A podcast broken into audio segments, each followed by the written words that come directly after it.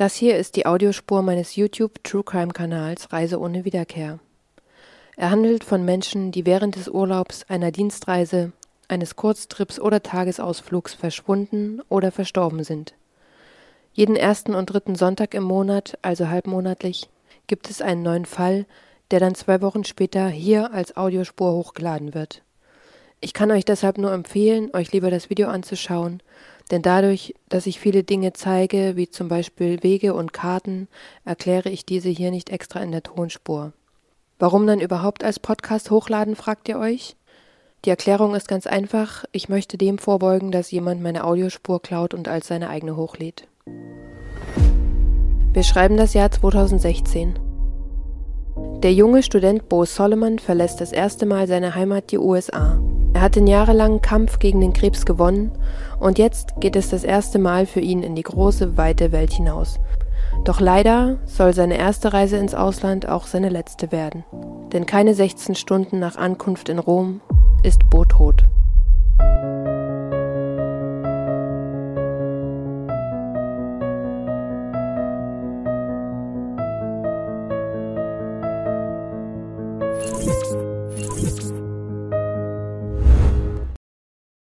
Ciao e benvenuti a Viaggio senza ritorno. Der heutige Fall führt uns nach Rom. Laut meinen Notizen haben wir viel vor, deswegen schnappt euch ruhig einen Kaffee, ne Moment, ein Latte Macchiato oder ein Espresso und dann starten wir auch schon in den heutigen Fall. Bo Solomon wird am 29. November 1996 in der Kleinstadt Livingston im US-Bundesstaat Wisconsin geboren. Bo ist der dritte von insgesamt vier Geschwistern.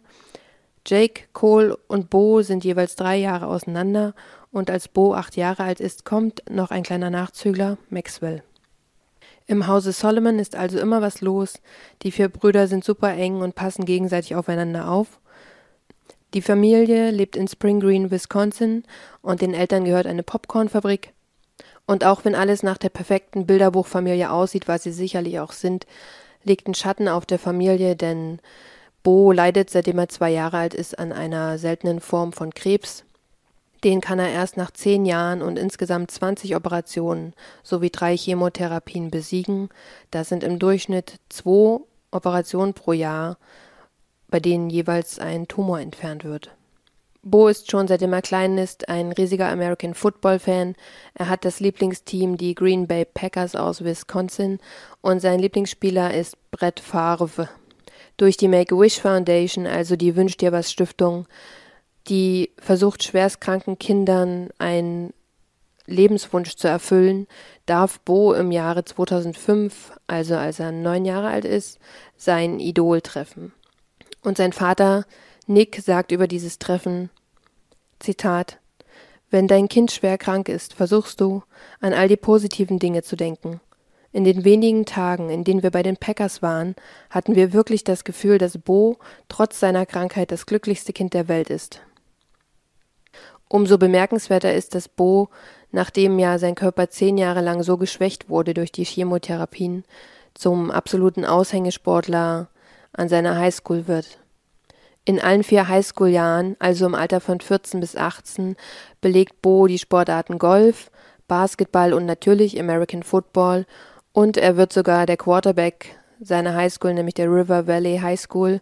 Und das Team heißt die Blackhawks. Also ich bin jetzt nicht der erste Ansprechpartner für American Football.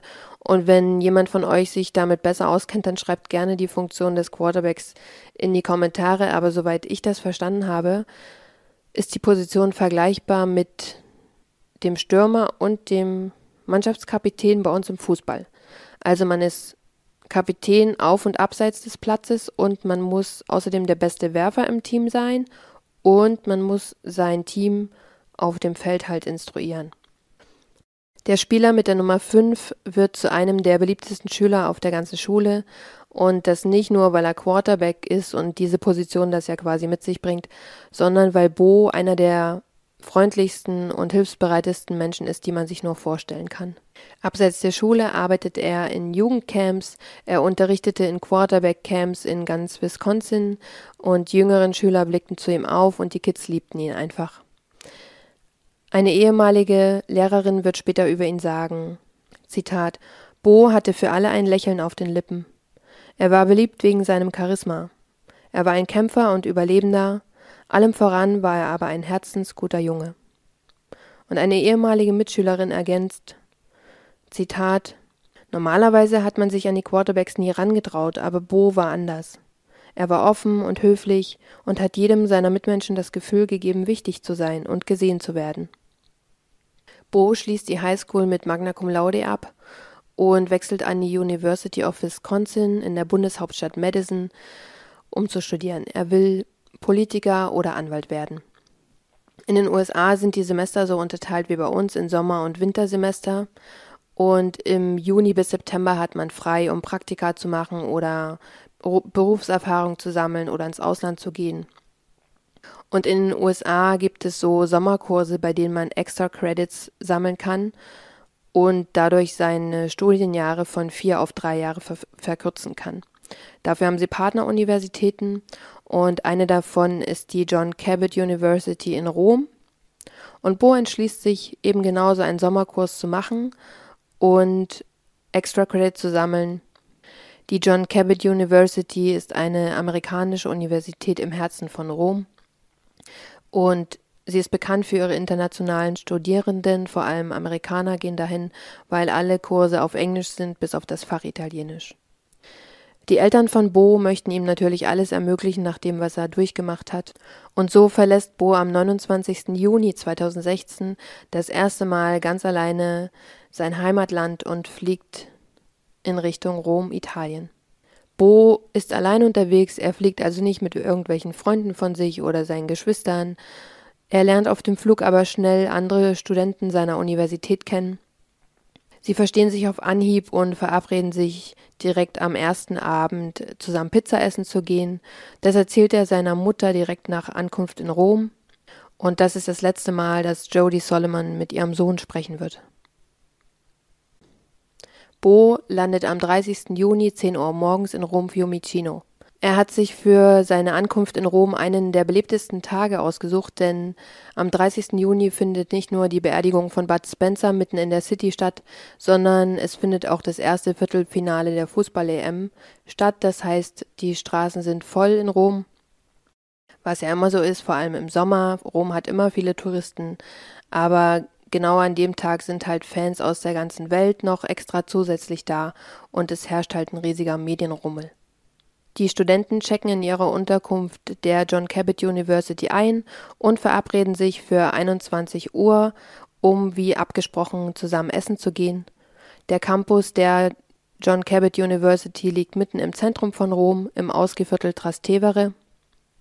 Irgendwann am Abend landen sie dann in einer Bar und schauen sich mit all den anderen Gästen das erste Viertelfinale Polen gegen den späteren EM-Sieger Portugal an und dieses Spiel geht über Verlängerung bis ins Elfmeterschießen und endet Punkt 23.45 Uhr. Die Gruppe rund um Bo bleibt noch eine ganze Weile in der Bar nach dem Spiel. Ob sie drin waren oder draußen, ist nicht klar. Es kann ja gut sein, dass aufgrund der Anzahl von Menschen viele auf der Straße vor der Bar standen und getrunken haben. In Rom ist es ja lange warm, ist ja überhaupt kein Problem und Bo wird von seiner Gruppe das letzte Mal gegen 1 Uhr gesehen. Und hierzu gibt es jetzt zwei verschiedene Versionen, was gegen 1 Uhr passiert ist. Ich normalerweise entscheide ich mich für ein Narrativ, aber ich möchte euch beide Versionen vorstellen. Und zwar ist die erste, dass die Gruppe sich gegen 1 Uhr auf den achtminütigen Heimweg gemacht hat, also alle zusammen. Und während sie auf der Hälfte des Weges waren, ist Bo eingefallen, dass er noch nicht bezahlt hat und er sei alleine zurückgegangen und die anderen sind weitergegangen. Er hat gesagt, er holt sie gleich wieder ein und sie haben ihn aber nicht mehr gesehen. Die zweite Version lautet, dass Bo irgendwann gegen 1 Uhr auf Toilette gegangen ist und danach aber nicht wieder an den Tisch gekehrt ist, sondern aus der Bar rausgerannt ist und eben verschwunden war. Egal welche Version richtig ist, Fakt ist, dass seine Gruppe ihn gegen 1 Uhr aus den Augen verliert. Der nächste Morgen, 1. Juli 2016. Sein Zimmerkollege wundert sich zwar, dass Bo noch nicht zurück ist, aber er kennt ihn keine 24 Stunden, kennt seine Verhaltensweisen nicht und denkt sich, na ja, vielleicht hat Bo bei einer Frau übernachtet und kommt halt ein bisschen später. Als Bo am späteren Vormittag bei den Orientierungskursen aber immer noch nicht aufgetaucht ist, beschließt der Zimmerkollege der Universitätsleitung Bescheid zu geben. Und die äh, fackeln auch gar nicht lange und rufen direkt bei der Polizei an, was ja an sich untypisch ist, weil man würde vermuten, dass man noch wartet, weil junge Leute ja gerne mal die Zeit vergessen. Aber die Universität hat leider schon Erfahrungen mit vermissten Studenten und zudem kommt, dass Bo noch keine 24 Stunden in Rom ist und sich dort weder auskennt noch die Sprache spricht. Bei der Polizei schrillen sofort alle Alarmglocken, denn sie haben gegen drei Uhr nachts mehrere Notrufe erhalten, unter anderem von Angestellten einer Bar direkt am Flussufer, und diese haben ausgesagt, dass es auf der gegenüberliegenden Seite des Flusses einen Streit gab und kurz darauf jemand ins Wasser gefallen ist, also in den Tiber. Die Polizei macht sich also im Laufe des Tages auf an den Punkt, den die Zeugen angegeben haben, und das ist genau unter der Garibaldi-Brücke. Und dort treffen sie auf ein Obdachlosencamp und sie beschließen, die Obdachlosen zu befragen, denn wenn dieser Streit so laut war, wie es die Zeugen auf der anderen Seite gehört haben, dann ist die Wahrscheinlichkeit ja hoch, dass die Obdachlosen ebenfalls was mitbekommen haben. Diese sagen aber aus, dass sie geschlafen haben und nichts mitbekommen haben. Und die Wahrscheinlichkeit, dass es Bo war, der ins Wasser gestürzt ist, ist zwar gegeben, aber die Frage ist, wie er drei Uhr nachts dahin gekommen sein soll, denn wenn wir uns das auf der Karte mal anschauen, ist hier die Bar, in der Bo mit äh, den anderen Studenten war. Hier hinten ist seine Unterkunft, das sind insgesamt acht Minuten Fußweg. Und hier ist die Garibaldi-Brücke und der Ort, wo der Streit gewesen sein soll.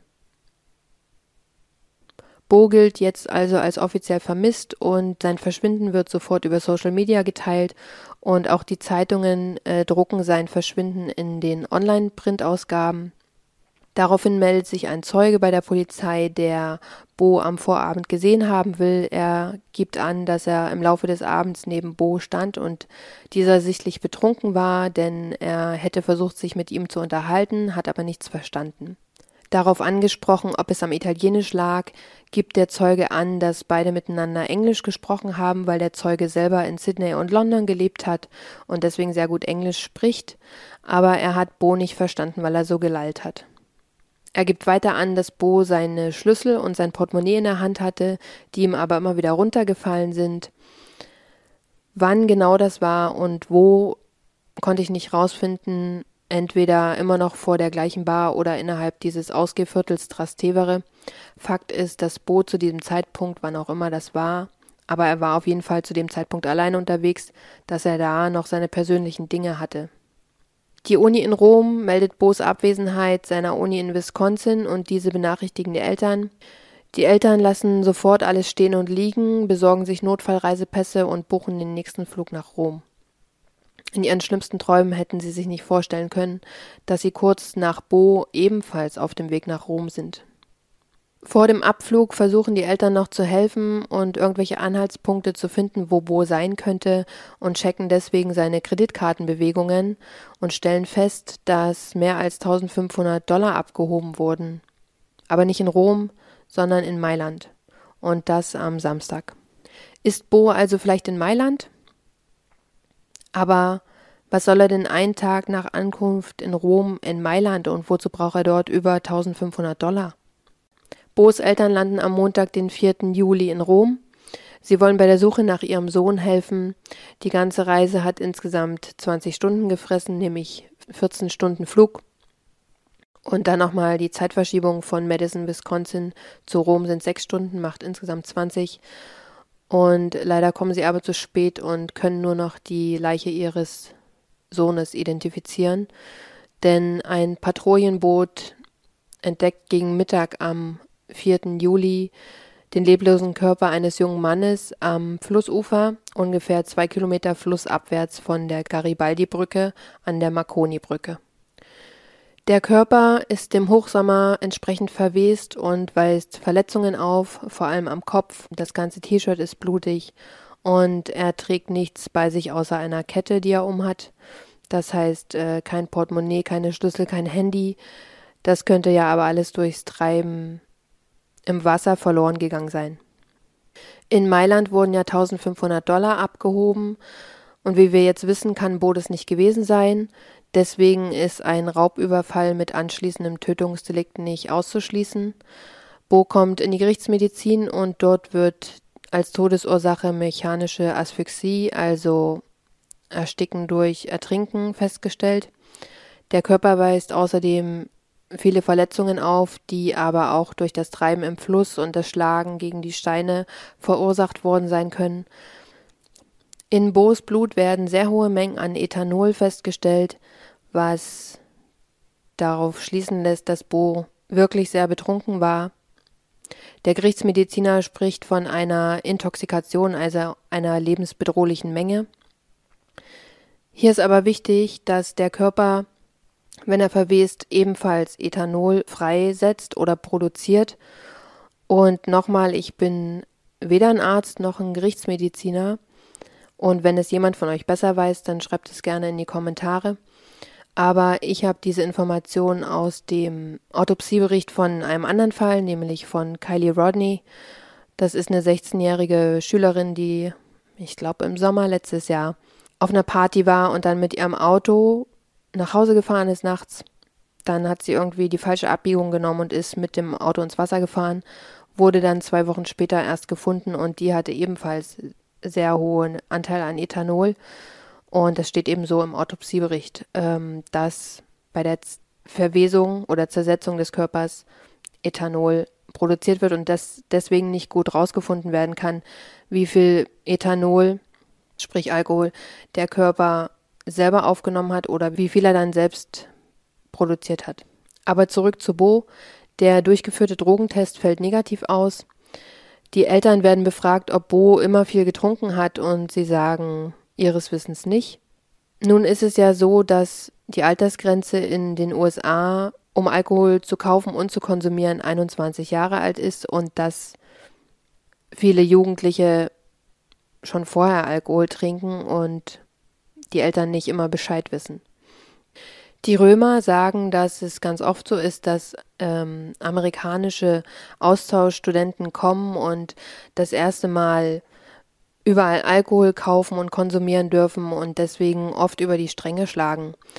Ob das bei Bo aber der Fall war, wissen wir nicht. Es könnte ja genauso gut sein, er hat nur drei Bier getrunken und da er nichts gewohnt ist, hat das sofort bei ihm gewirkt. Zudem kommt, dass das Bier in Europa wohl stärker sein soll als in den USA. Ich kenne mich damit nicht aus, aber ich habe gehört, dass das Bier dort größtenteils aus Wasser besteht. Das heißt, ja, er war betrunken, aber vielleicht hat er nicht Unmengen getrunken, um betrunken zu sein, sondern bei ihm haben halt schon drei Bier dafür gesorgt, dass er getaumelt hat. Weil, dass er betrunken war, steht ja außer Frage, das wissen wir durch den Zeugen. Aber wie viel er tatsächlich selbst eingenommen hat oder wie viel durch die Zersetzung freigesetzt wurde, wissen wir nicht und können wir nicht wissen. Das kann auch nicht bewiesen werden. Wenn ihr es besser wisst oder was anderes, andere Informationen habt, dann wie gesagt gerne in die Kommentare. Ich konnte nur das rausfinden. Da jetzt definitiv ausgeschlossen werden kann, dass Bo sich in Mailand vergnügt, gilt es herauszufinden, ob Bo wegen Trunkenheit selber im Wasser gelandet ist oder ob er gestoßen wurde. Die Polizei geht deswegen gedanklich zu dem Zeitpunkt der Notrufe zurück und kontaktiert die Zeugen und befragt sie. Es handelt sich um Angestellte einer Bar am Flussufer, genauer gesagt ein Barkeeper, ein Securitymann und eine Reinigungskraft. Und alle drei sagen unabhängig voneinander aus, dass sie durch Hundegebell auf die Situation am anderen Flussufer aufmerksam wurden und dass sie dann zwei Männerstimmen hörten, die stritten und die eine Männerstimme rief, ich bring dich um, ich bring dich um. Eine weibliche Stimme versuchte dazwischen zu gehen und kurz danach hören sie, wie jemand ins Wasser fällt. Die Zeugin gibt außerdem an, dass sie kurz nach dem Sturz einen Kopf im Wasser erblickt und Arme, die noch versuchen, gegen die Strömung anzuschwimmen.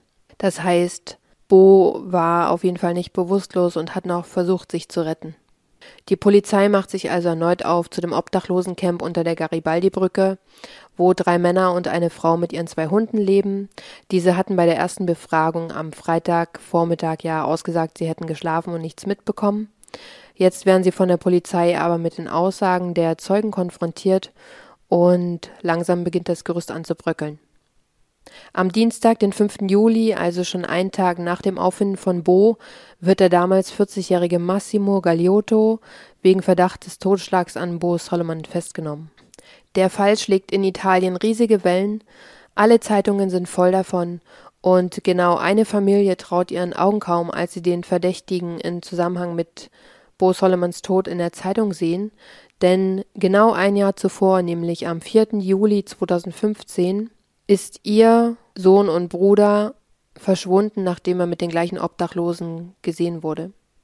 Sein Name ist Federico, er war 27 Jahre alt und Straßenkünstler. Seine Familie hat das letzte Mal am 4. Juli 2015 von ihm gehört.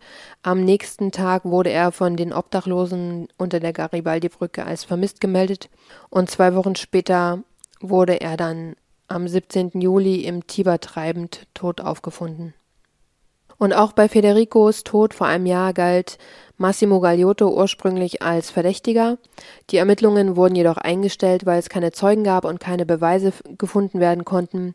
Und letztendlich war nicht klar, ob Federico ins Wasser gefallen ist, gestoßen wurde oder ob er Selbstmord begangen hat.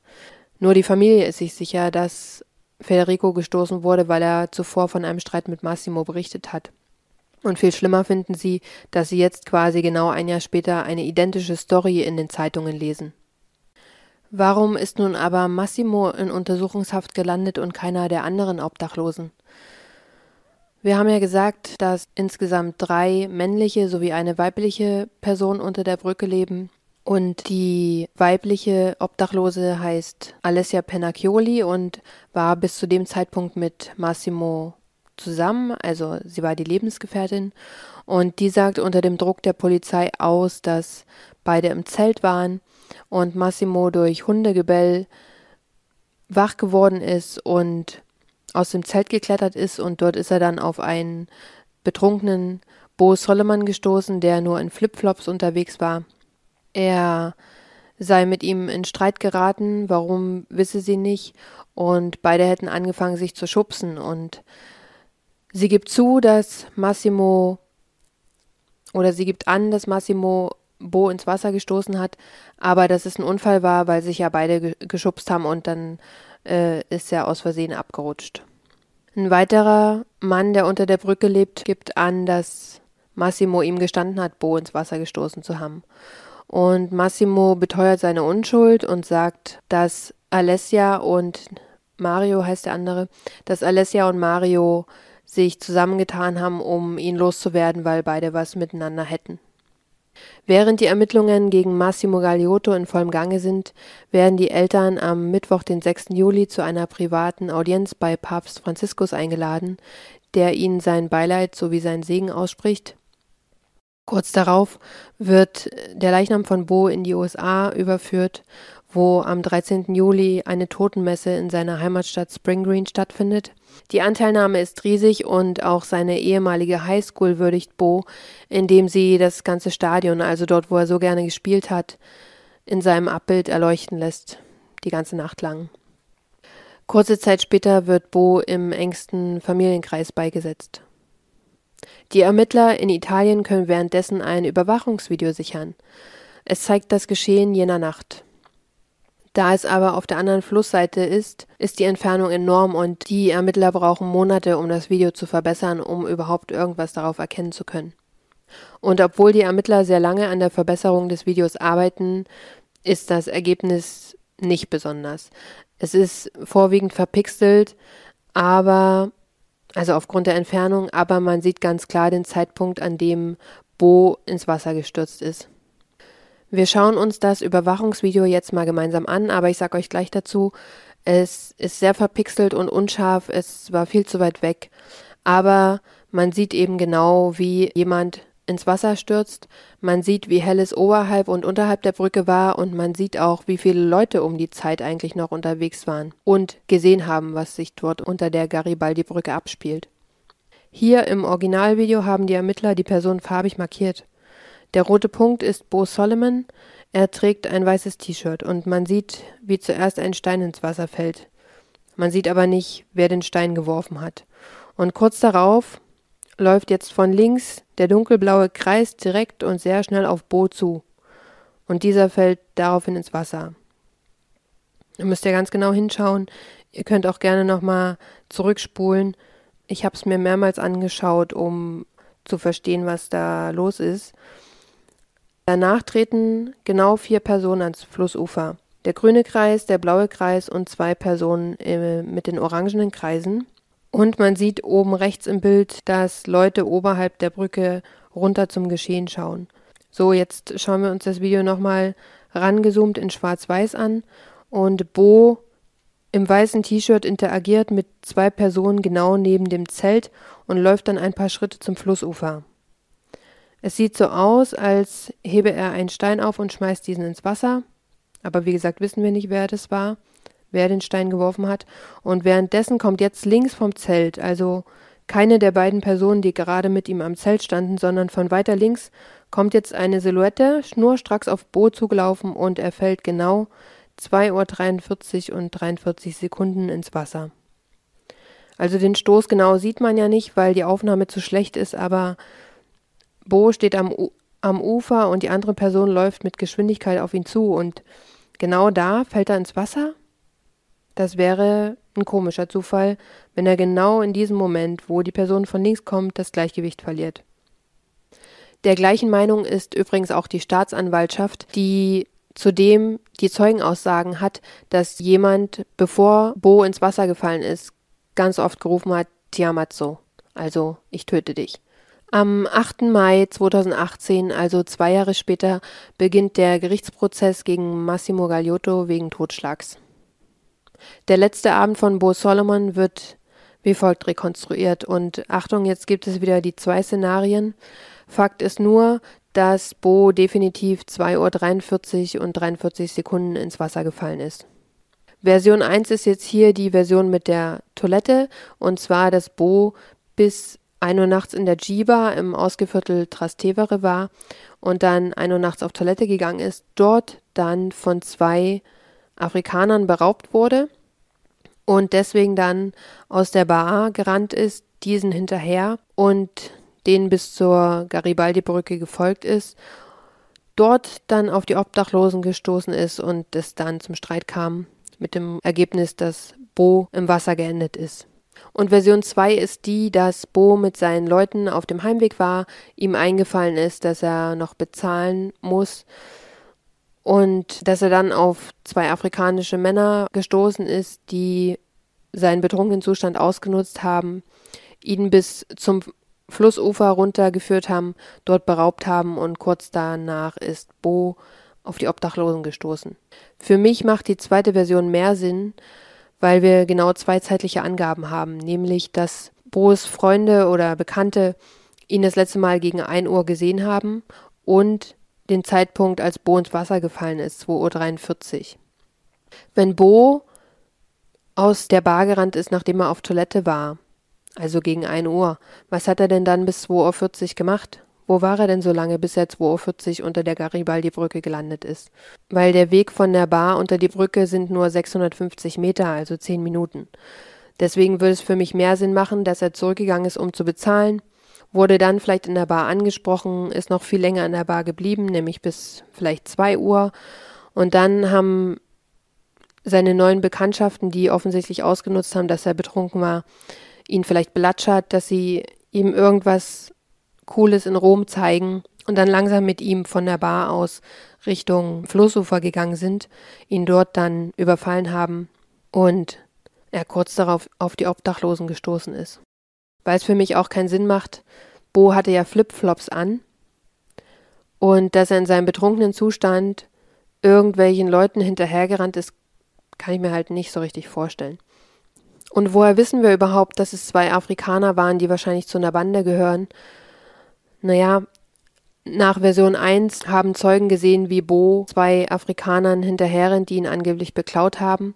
Und nach Version 2 hat Alessia Pennacchioli, also Massimos Lebensgefährtin, gesagt, dass Bo mit zwei Afrikanern unter die Brücke kam, die aber kurz danach verschwunden sind. Diese beiden wurden übrigens nie identifiziert oder gefasst, aber wir wissen ja, dass am Samstag, also einen Tag später, mehr als 1500 Dollar in Mailand abgehoben wurden und dass Bo das eben nicht gewesen sein kann. Aber ganz egal, wie Bo nun unter die Garibaldi-Brücke gekommen ist, man muss sich mal seine Situation vorstellen. Er steht mitten in der Nacht irgendwo in Rom. Es ist die erste Nacht in einem fremden Land, überhaupt das erste Mal in seinem Leben. Und er wurde gerade ausgeraubt und realisiert jetzt, dass er weder seine Schlüssel, die nicht so wichtig sind, aber er hat weder Geld noch sein Handy. Er kann also niemanden um Hilfe rufen und er kann die Sprache nicht. Und ich kann das halt so gut nachvollziehen, weil ich mich Anfang 20 mal in eine ähnliche Situation gebracht habe. Aber bei mir war es mitten am Tag. Ich habe nichts getrunken und ich konnte die Sprache halbwegs. Aber ich stand auf einmal irgendwo um nirgendwo, konnte niemand anrufen, hatte kein Geld und dachte dann, und jetzt? Und muss dann halt drüber nachdenken, okay, was sind denn meine Optionen? Für mich war die logische Schlussfolgerung, okay, ich spreche die nächste, die nächste vertrauenswürdige Person an und frage äh, nach fünf Euro, damit ich die nächste Bahn nehmen kann, die mich äh, dorthin bringt, wo ich hin muss. Beziehungsweise dort, wo mir dann jemand, den ich kenne, weiterhelfen kann. Und wenn Bo halt betrunken war, kann ich mir nicht vorstellen, dass er einen halbwegs klaren Gedanken fassen konnte und kann aber so gut nachvollziehen, dass er, dass die Obdachlosen die ersten waren, wo er sich Hilfe suchen wollte. Also, wisst ihr, was ich meine? Er steht da unter einer Brücke in Rom, wurde gerade beraubt und das erste, was er sieht, sind ein paar Obdachlose, die ihm bestimmt nichts Böses wollen, weil was auch. Vielleicht wollte er nur nach dem Handy fragen, damit er jemanden anrufen kann und die haben sich aber bedroht gefühlt oder was auch immer, haben ihn nicht verstanden, was er wollte.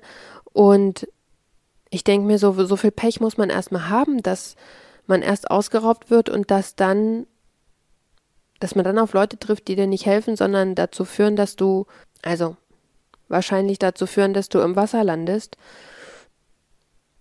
ich möchte nichts in den Kommentaren lesen von wegen, daran ist er selber schuld, hätte er nicht so viel trinken sollen, weil wir haben alle schon uns in Situationen gebracht und die meisten von uns kommen mit einem blauen Auge da raus und lernen daraus. Und wir betreiben ja auch auf dieser Plattform oder auf meinem Kanal kein Victim Blaming. Dieses Video hier dient ja nicht nur uns zur Information und dass wir daraus lernen können, sondern es ist auch ein Andenken an Bo und sein Andenken wird nicht in den Kommentaren mit Dreck beschmissen. Punkt. Aber zurück zum Gerichtsprozess. Dieser beginnt ja am 8. Mai 2018. Hauptangeklagter ist Massimo Gagliotto und Hauptzeugin ist seine ehemalige Lebensgefährtin Alessia Pennacchioli. Sie schildert den Abend vor Gericht so. Bo sei mit zwei Afrikanern unter die Brücke gekommen und diese beiden wären aber kurz darauf verschwunden und Bo war sichtlich aufgebracht. Massimo sei zu Bo hingegangen und Bo hätte ihm eine Ohrfeige gegeben, also sie sagt aus, dass Bo mit den Körperlichkeiten angefangen hat, und daraufhin wären beide in Streit geraten, hätten sich hin und her geschubst. Daraufhin hätte Massimo einen Pflasterstein genommen und nach Bo geworfen, und kurz darauf hätte er ihn mit dem Fuß gegen die Brust getreten und dabei eben gerufen, ich töte dich, ich töte dich, was also den Satz, den eben die Zeugen am anderen Flussufer gehört hatten. Und kurz danach hätte sie äh, den Sturz ins Wasser gehört. Sie sagt aber ganz klar, dass sich beide hin und her geschubst haben und dass es mit Sicherheit keine Absicht war von Massimo und Bo eben einfach nur zu nah an der Uferkante stand. Darauf angesprochen, warum sie am 1. Juli der Polizei sagte, sie hätte geschlafen und nichts mitbekommen, antwortet sie, dass Massimo sie gezwungen hat zu schweigen und dass sie Angst vor ihm habe. Er wisse ja aber eigentlich gar nicht, was sie gesehen hat, denn sie war ja eigentlich im Zelt.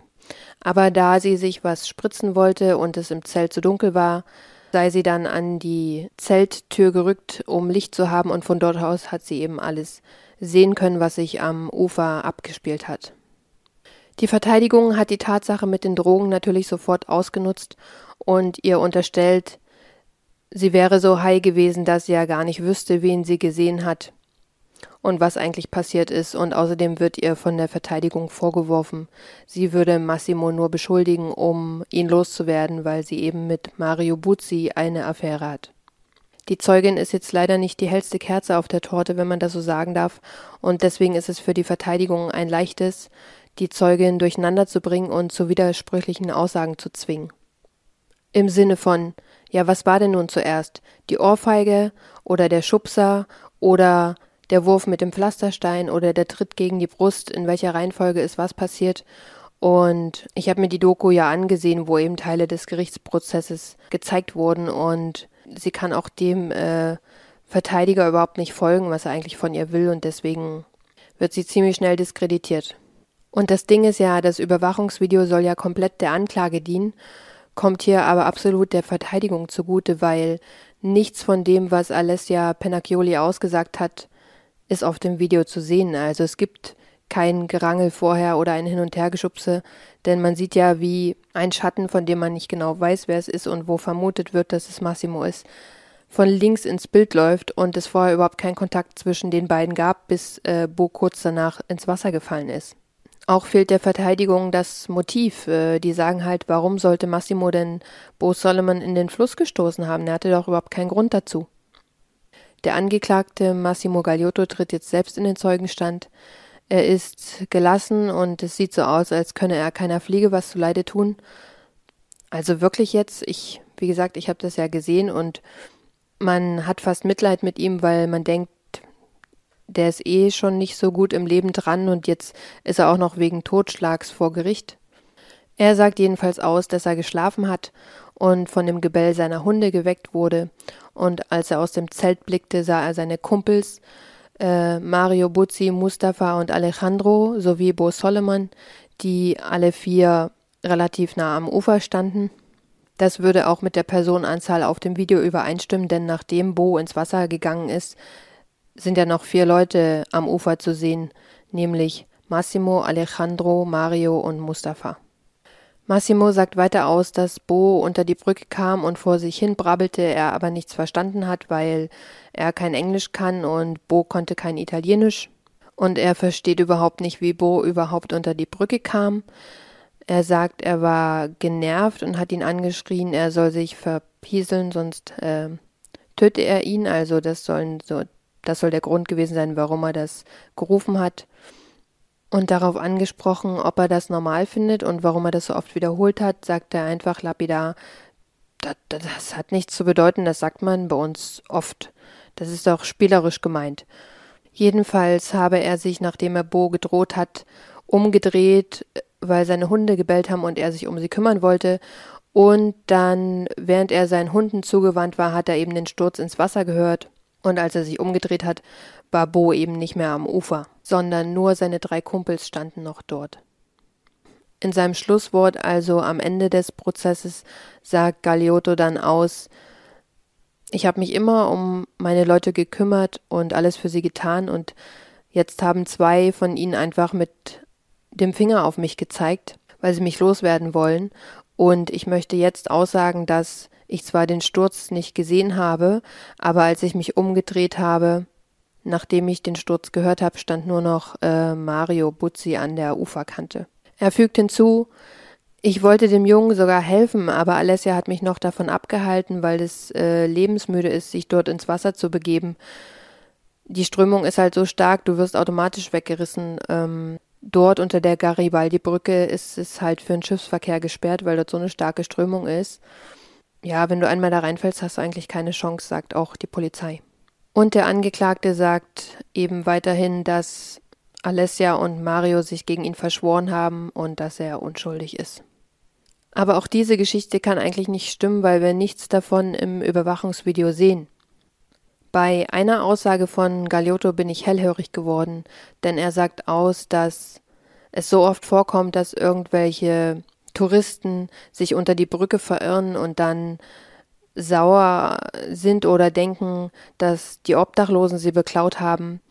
Und während ich das so geschaut habe, dachte ich so, okay, die ganze Zeit ist seine Haltung äh, wie ein Schluck Wasser und dort wird er schon sehr hm, aggressiv, würde ich jetzt nicht sagen, aber schon sehr genervt und, und der Blick dazu. Und ich dachte dann danach, okay, hat er hier vielleicht indirekt sein Motiv gezeigt, nämlich dass er die Nase voll davon hat, dass er verdächtigt wird, nur weil er ein armer Schlucker unter der Brücke ist. Und Nicht, dass das ein gutes Motiv ist, aber je nach Aggressionszustand an diesem Abend äh, kann halt alles dazu führen, dass Bo das letztendlich ausbaden musste. Und man weiß ja nicht, was an dem Tag noch passiert ist, warum Massimo sich eventuell so gestört gefühlt haben könnte oder so gereizt war und Bo war dann halt das Ventil. Im Schlussplädoyer der Verteidigung heißt es, dass es kein Motiv für Massimo gegeben habe, Bo ins Wasser zu stürzen und dass es außerdem insgesamt fünf Leute am Flussufer waren und dass nicht klar gesagt werden kann, dass Massimo der Schuldige ist. Und auch die Zeugenaussagen, die wir alle schon besprochen haben, mit dem, was sie von der anderen Uferseite aus mitbekommen haben, helfen nichts, weil man halt, also weil die auch nicht sagen konnten, wer auf Bo zugegangen ist und ob es überhaupt dort zu Körperkontakt kam. Das Gericht entscheidet am 21. Juni 2019, dass der Angeklagte die Tat nicht begangen hat. Mit anderen Worten, im Zweifel für den Angeklagten und da es nicht genug Beweise gibt, wird er aus Mangel an Beweisen freigesprochen. Zitat Der physische Kontakt zwischen Massimo Gagliotto und Bo Solomon ist nicht bewiesen. Dieses Urteil wird auch im eingelegten Berufungsverfahren am 2. Dezember 2019 bestätigt. Hätte das Gericht hier anders entschieden, dann hätte das wahrscheinlich einem weiteren Mann das Leben gerettet, denn es wird nicht das letzte Mal sein, dass Massimo Gagliotto vor Gericht steht. Doch das nächste Mal nicht wegen Totschlags, sondern wegen Mordes. Die Familie von Bo verklagt außerdem die John Cabot University in Rom. In der Klage steht, dass man weder vorab über die Vorfälle in der Vergangenheit informiert wurde, und mit dem Wissen Bo niemals dorthin geschickt hätte, noch gäbe es ordentliche Sicherheitsanweisungen an die Studenten. Ganz im Gegenteil sogar, denn laut den Dokumenten hat das Personal der Uni den Studenten sogar geraten, sich am Tiber zu orientieren, wenn sie sich verirrt haben, wohl wissend, dass diese Gegend nachts ein gefährliches Pflaster ist und das hat maßgeblich zu Bo's Tod beigetragen, laut seinen Eltern. Doch was meinen seine Eltern eigentlich mit Vorfällen in der Vergangenheit? In den fünf Jahren zuvor, also zwischen 2012 und 2016, sind insgesamt fünf junge Touristen im oder rund um den Tiber ums Leben gekommen. Und wenn man den erst besprochenen Federico dazu nimmt, dann sind es sogar sechs. Fast alle davon wurden als Unfall eingestuft. Der Tod von Bo Solomon ist der einzige, der überhaupt strafrechtlich verfolgt wurde. Und wie wir jetzt wissen, wurde das aber auch an, aus Mangel an Beweisen eingestellt. Offiziell ist also keines dieser Vorfälle ein Verbrechen, obwohl man anhand der Fakten ganz klare Parallelen ziehen und auch ein klares Muster erkennen kann. Ich stelle euch die äh, fünf Personen kurz vor und bin gespannt, was euch an Parallelen als erstes auffällt. 2012 Han Kwang Lee, 19 Jahre alt, Student aus den USA, stürzt von einer der Brücken in den Tod. 11. Juni 2013, Andrew Keithka, 21 Jahre alt, aus Indiana, USA, ist Student an der John Cabot University und stürzt von einer Mauer entlang des Flusses auf den Asphalt am Flussufer. 14. Januar 2014, Andrew Mongney, 20 Jahre alt, aus Illinois, USA, ist Student an der John Cabot University in Rom und stürzt von der Brücke Sisto. Juni 2015. Ein 22-jähriger Deutscher aus Stuttgart kommt ebenfalls nach dem Fall von der Ponte Sisto ums Leben. 1. Juli 2016. Bo Solomon, 19 Jahre alt aus Wisconsin, USA, ist Student an der John Cabot University, wird zuletzt unter der Garibaldi-Brücke gesehen und drei Tage später an der Marconi-Brücke geborgen. Was haben die alle gemeinsam? Also als erstes fällt ja wohl auf, alle sind männlich und alle sind Anfang 20. Vier von diesen fünf waren amerikanische Studenten und drei von den vieren wiederum sogar Studenten der John Cabot University in Rom. Alle sind nachts verschwunden, schrägstrich verunglückt und drei von fünf wurden außerdem vorher ausgeraubt. Und das ist alles Zufall? Der Fall, der dem von Bo am ähnlichsten ist, ist der von Andrew Mongni. Der 20-Jährige war wie Bo gerade die erste Nacht in Rom unterwegs und er wurde ausgeraubt und später auf dem Asphalt unterhalb der Brücke Sisto gefunden, von der er offiziell selbst gefallen war. Er war aber nicht sofort tot, sondern lag drei Monate im Koma, währenddessen er auch in seine Heimat zurückgebracht wurde. Er erlag aber drei Monate später, also am 5. April, seinen schweren Verletzungen. Da er nie wieder aufgewacht ist, konnte er eben auch nicht befragt werden und keine Angaben machen.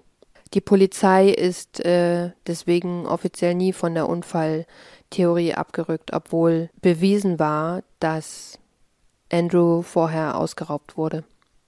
Und natürlich können all diese Tode einfach nur unglückliche Zufälle gewesen sein, wo Alkohol von einem zum nächsten geführt hat, Leichtsinnigkeit, Raub, Sturz von der Brücke. Manche von denen sind bewiesenermaßen auch Unfälle. Wenn jemand auf der Mauer rumturnt und betrunken ist, ist es nicht unwahrscheinlich, dass er das Gleichgewicht verliert. Es ist nur in der Menge der Vorfälle so auffällig. Und klar, in Rom sind Millionen von Touristen. Wenn man das dann runterbricht auf ähm, einen pro Jahr, dann klingt das wieder wenig. Aber wie gesagt, wenn man sich die Parallelen anguckt, männlich, gleiches Alter, ähm, alles Amerikaner, fast alles Amerikaner, dann könnte man auch andere Schlüsse ziehen. Und der aktuellste Fall zeigt das wieder. Denn am 24. Mai 2022 verschwindet der 21-jährige Elijah Oliphant aus Texas, den USA. Er ist mit seiner Familie in Rom im Urlaub und kann durch den Jetlag irgendwie nicht einschlafen. Er verlässt deswegen kurz nach Mitternacht das Hotel, um einen Spaziergang zu machen und kehrt nie wieder zurück. Zwei Tage später wird er dann ebenfalls im Tiber treibend auf Höhe der Ponte Sisto geborgen. Und gerne wird neben der Unfalltheorie von der Polizei halt auch immer die Suizidtheorie genommen. Und die ist jetzt auch nicht so abwegig, denn unabhängig von den euch gerade genannten Fällen gibt es unfassbar viele Italiener, die sich diese Brücken auswählen, um ihr Leben zu beenden. Aber Touristen? Der Präsident der John Cabot University sagt übrigens zu der Klage, weil wir sind ja immer noch bei der Klage, die Bo's Eltern gegen die Universität eingereicht haben. Zitat Es sei nicht seine Aufgabe, die Gefahren des römischen Nachtlebens zu beurteilen. Seine Verantwortung sei der Campusbereich und nicht ganz Rom. Zitat Ende. Die Familie von Bo lässt sich später auf einen Vergleich ein, was nichts anderes bedeutet als finanzielle Entschädigung. Wie hoch diese aussah, ist nicht bekannt. Und so wird die Klage am 12. Februar 2019 beigelegt. Die Konsequenzen, die von beiden Universitäten nach Boos Tod gezogen werden, sehen wie folgt aus. Die John Cabot University in Rom verhängt eine Ausgangssperre für Neuankömmlinge in den ersten Tagen und außerdem muss jeder neue Student sich am ersten Tag einer Sicherheitsschulung unterziehen. Und Bose Universität in Wisconsin beendet die Zusammenarbeit mit der John Cabot University in Rom und schickt ihre Studenten fortan in ein nahegelegenes Study Center. Ich habe mir für diesen Fall ja unter anderem wie erst schon erwähnt, eine italienische Doku angeschaut, in der Teile des Gerichtsprozesses gezeigt wurden und habe Untertitel angemacht und das dann in den Übersetzer eingetippt alles. Worauf hinaus will, als der erste Teil der Doku zu Ende war mit dem Fall von Bo und dem Gerichtsprozess, stand dann am Ende Teil 2. Und ich dachte mir, okay, der Fall von Bo ist mit Teil 1 abgeschlossen, was kann denn in Teil 2 noch kommen? Und um zu gucken, worum es geht, habe ich das natürlich angeklickt. Und ich hätte mir in dem Fall gerne eine Triggerwarnung gewünscht, denn die Bilder kriege ich nie wieder aus dem Kopf. Und keine Sorge, ich werde euch das hier nicht zeigen, weil die Schilderung ist schlimm genug. Überhaupt werdet ihr bei mir niemals irgendwelche Fotos von verstorbenen Menschen oder sowas sehen, weil diese Videos sollen der Information dienen und der Aufklärung und nicht irgendwie der Sensationslust. Aber ich meine mich zu erinnern, weil ich schaue dort nicht nochmal rein, aber ich meine mich zu erinnern, dass es losgeht, Teil 2 mit Handyaufnahmen von Menschen, die filmen, wie jemand am Flussufer in Rom am Tiber steht und auf einen Mann am Boden eintritt und außerdem sein Hund auf die Person am Boden hetzt und dieser den zerfleischt. Diese Handyaufnahmen sind vom 6. Mai 2020 und es ist helllichter Tag. Das heißt, man kann alles ganz genau erkennen, vor allem den Täter, und dieser läuft nach der Tat total gemütlich die Treppen zur Promenade hoch, geht zum nächsten Brunnen und wäscht sich dort das ganze Blut ab. Die Zeugen, die das gefilmt haben, verfolgen ihn und haben auch schon die Polizei gerufen und deswegen ist es Gott sei Dank für die Polizei nicht schwer, den Täter ausfindig zu machen und ihn festzunehmen. Und dieser Täter ist kein Unbekannter, denn es handelt sich um Massimo Gagliotto. Dieser landet in Untersuchungshaft und streitet erneut alles ab, obwohl diesmal alles glasklar und am helllichten Tag auf Video zu sehen ist. Und diesmal sind auch keine weiteren vier oder fünf Personen dabei, die es noch hätten sein können. Nein, es ist Massimo Gagliotto zu sehen, wie er auf sein Opfer eintritt und wie er seinen Hund auf ihn hetzt. Und dieser Mann kann trotz Wiederbelebungsversuchen nicht gerettet werden. Es ist schlimm, dass ich diese Bilder ohne Vorwarnung sehen musste, aber das Wichtige ist hier, und deswegen erzähle ich euch das auch, dass man an diesen Handyvideos eben sein Aggressionspotenzial sieht. Während er in dem Gerichtsprozess um Bo Solomon noch da saß wie ein Schluck Wasser und hager und ob er, als ob er keiner Fliege was zu Leide tun kann, sieht man in dem Video jetzt eben sein Aggressionspotenzial und vor allen Dingen, wie schnell er switchen kann. Ich meine, er läuft da ganz nonchalant zum Brunnen. Es ist ihm egal, dass es helllichter Tag ist. Es ist ihm egal, wie viele Leute ihn dabei sehen. Er macht einfach weiter, bis der Mann nicht mehr am Leben ist. Das heißt im Umkehrschluss, dass seine Wut so groß war, dass er alles andere um sich herum ausgeblendet hat. Und bei so einem Menschen soll man glauben, dass Bo nicht von ihm ins Wasser gestoßen wurde, sondern in seiner Anwesenheit hineingefallen ist oder gar selbst gesprungen ist also, ich glaube nicht an solche Zufälle. Viele Leute glauben nicht an solche Zufälle und Bo's Familie glaubt erst recht nicht an solche Zufälle. Und schon gar nicht die Familie von diesem Federico, die schon seit dem Tod von Bo in Zusammenhang mit Massimo nicht mehr an einen Zufall glaubte. Und sollte das stimmen, dass Massimo Gagliotto Federico sowie Bo ins Wasser gestoßen hat und jetzt auch bewiesenermaßen also es ist noch nicht vom Gericht bewiesen, aber es ist auf der Handykamera zu sehen, dass er auch diesen Mann am Flussufer getötet hat, dann ist Massimo Gagliotto laut Definition ein Serienmörder. Die Definition von Serienmördern ist laut FBI kriminologisch betrachtet ist ein Serienmörder ein Mörder, der drei oder mehr Morde mit einem zeitlichen Abstand zwischen den Taten, der sogenannten Cool-off-Periode, begangen hat. Eine aktuellere Fassung spricht sogar ab zwei Morden mit einem zeitlichen Abstand von mindestens 30 Tagen. Stand Januar 2023 sitzt Massimo Gagliotto weiterhin im Gefängnis und wartet auf seinen Prozess. Das hat sich durch äh, Covid alles nach hinten verschoben. Die Familie von Federico will den Leichnam exhumieren lassen, um noch irgendwelche Spuren zu finden, denn laut ihnen hatte Federico viel zu wenig Wasser in der Lunge, um daran ertrunken zu sein.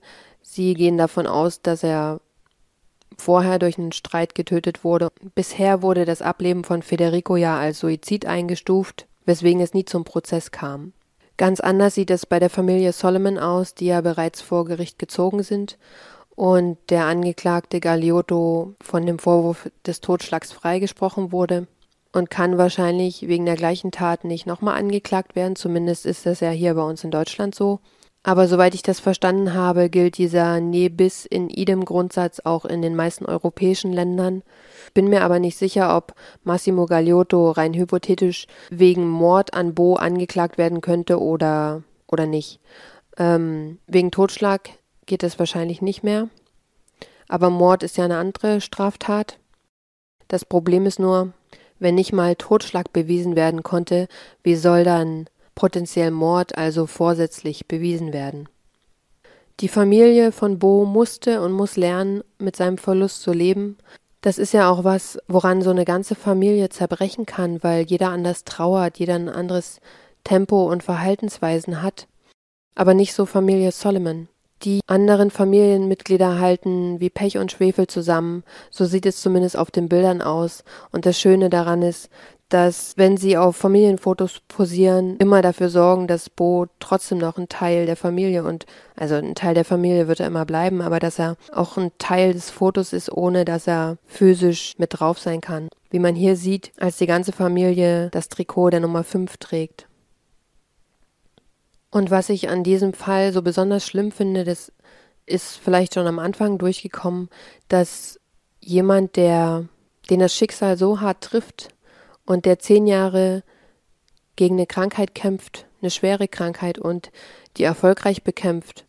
Und auch da wäre es schrecklich für die Familie gewesen, wenn sie ihren Sohn an den Krebs verloren hätten. Aber noch viel schlimmer ist eigentlich, wenn potenziell jemand anderes daran schuld ist, der aber nie dafür verurteilt wurde, weil ich glaube nicht dran, dass es Zufall war, dass mehrere Menschen, die in der Gegenwart Gegenwart von Massimo Gagliotto waren, danach nicht mehr am Leben waren.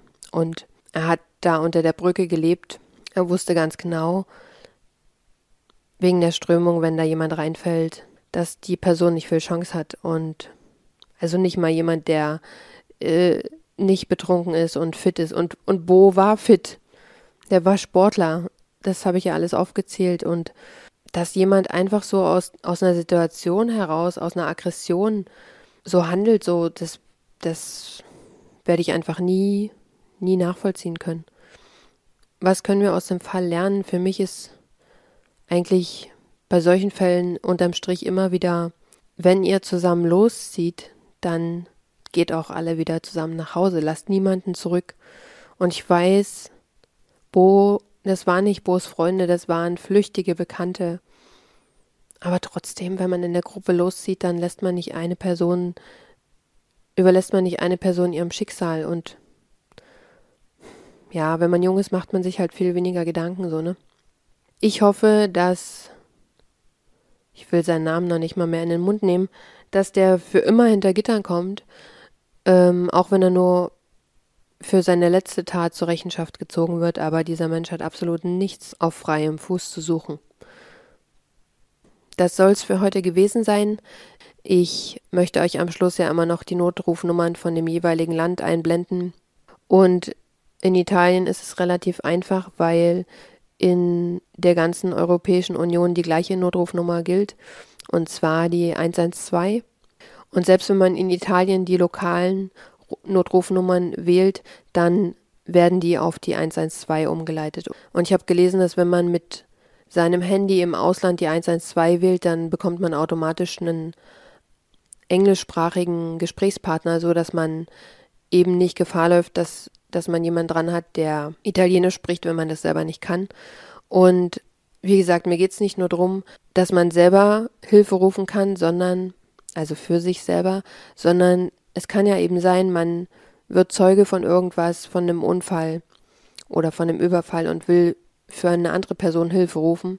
Und deswegen ist es halt, es kann nur von Nutzen sein, die Nummer zu kennen. Also in ganz Europa, das heißt, ihr werdet die wahrscheinlich öfter sehen, wenn wir Fälle in Europa behandeln, ist es die, ist die Notrufnummer die 112. Und für alle, die bis hierhin dran geblieben sind.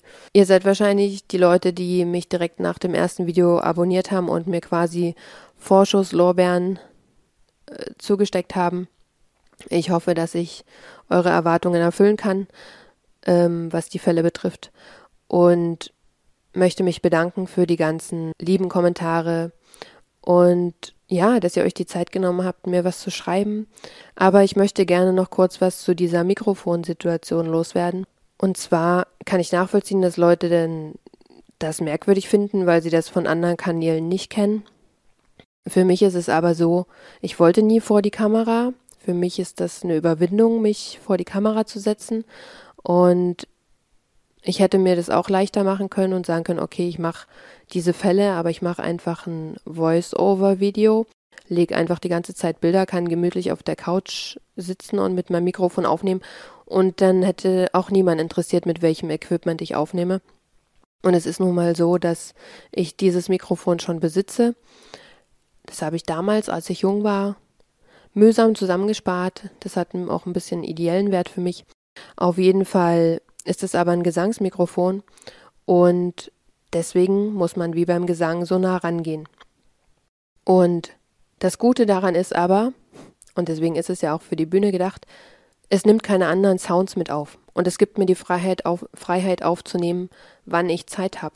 Ich, ähm, also auf der Bühne ist es so, dass es, es würde ja sonst das Schlagzeug mit aufnehmen.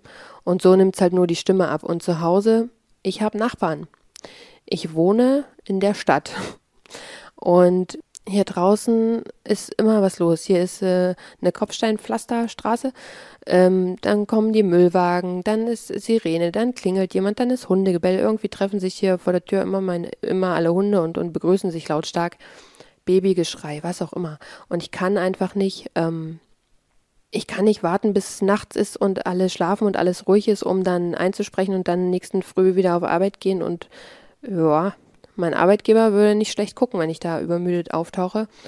Aber auf jeden Fall, ja, also ich finde das jetzt nicht so schlimm.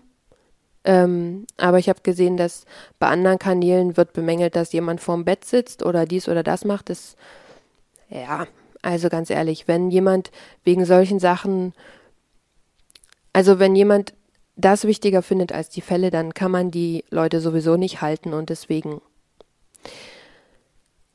ich fühle mich so wohl, weil wie gesagt, ich wollte nicht vor die Kamera und so ist es immer noch so ein bisschen Schutz und ich finde es eigentlich auch ganz schön, wenn man den Leuten in die Augen guckt. Also ich finde die Vorstellung schön, dass ihr mir in die Augen schaut oder eben hier auf das Schild. Äh, ja, weil ich versuche ja auch euch in die Augen zu gucken. Gut, genug gequasselt. Ähm, ach so, falls ihr die Kanalinfo noch nicht, noch nicht gelesen habt, ich schaffe es halt aufgrund meines Jobs nicht mehr als zwei Videos zu produzieren und ich kann auch nicht immer ich kann auch nicht versprechen, dass die immer so lang werden, weil sich ja erst mit der Recherche ergibt, wie viel ähm, wie viel man aus dem Fall rausholen kann. Genau. Okay. Das heißt, laut Zeitplan wäre das nächste Video am ersten Sonntag im Februar. Das müsste in drei Wochen sein. Nee, das ist zu spät. Doch, in drei Wochen. Gut. Jetzt ist aber wirklich Schluss. Ich danke euch, dass ihr bis hierhin durchgehalten habt. Ich freue mich, wenn ihr da bleibt natürlich. Und wie immer, wenn ihr mir helfen wollt, dass das Video anderen angezeigt wird, dann lasst mir einen Daumen nach oben da und wir sehen uns hoffentlich beim nächsten Mal. Macht's gut. Tschüss.